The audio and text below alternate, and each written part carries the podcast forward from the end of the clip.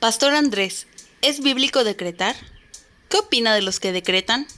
No, no es bíblico decretar y lastimosamente muchos cristianos lo practican. Le llaman confesión positiva y es la creencia pseudocientífica llamada ley de la atracción, que tiene connotaciones hasta de brujería. Muchos sacan de contexto los pasajes como Lucas 10:19, Marcos 11:24 y Proverbios 18:21. Mayormente las personas que decretan lo hacen queriendo autos nuevos, casas nuevas, riquezas, mejores trabajos, salud, etc. Yendo en contra de la voluntad de Dios para sus vidas, poniendo en primer lugar sus deseos vanidosos y voluntades egoístas. Pero ¿qué dice la Biblia? Mateo 8:20, Jesús no tuvo ni dónde dormir, pero ahora todos los cristianos quieren Romanos 12:12, la enfermedad no es mala en los cristianos y es parte de las pruebas, y nos dice que nos gocemos en ellas, no que decretemos en contra de ellas. Job 2:10 nos dice que recibamos de Dios tanto el bien como el mal, y Job no decretó que el mal se les ha quitado. Según de Corintios 12:7-9, Pablo no decreta que su aguijón se ha quitado, él se sujeta a la voluntad de Dios. Lucas 22:42, el mismo Jesús antes de morir pide que de ser posible no pase por la copa del dolor, pero termina diciendo que se haga la voluntad del Padre y no la suya. Juan 15:7 nos dice que debemos permanecer en la palabra de Él para que pidamos conforme a su voluntad, no en nuestra palabra. Santiago 4.3 dice que no pidamos para gastar en deleites. Santiago 4.15, 16 reafirma que siempre debemos de decir si Dios quiere y no entrar en soberbia de decretar nuestro futuro. Y por último en Deuteronomio 4.2 nos manda no poner palabras en boca de Dios. Así que no, no es bíblico decretar. En otro video te explico qué dice la Biblia acerca de declarar.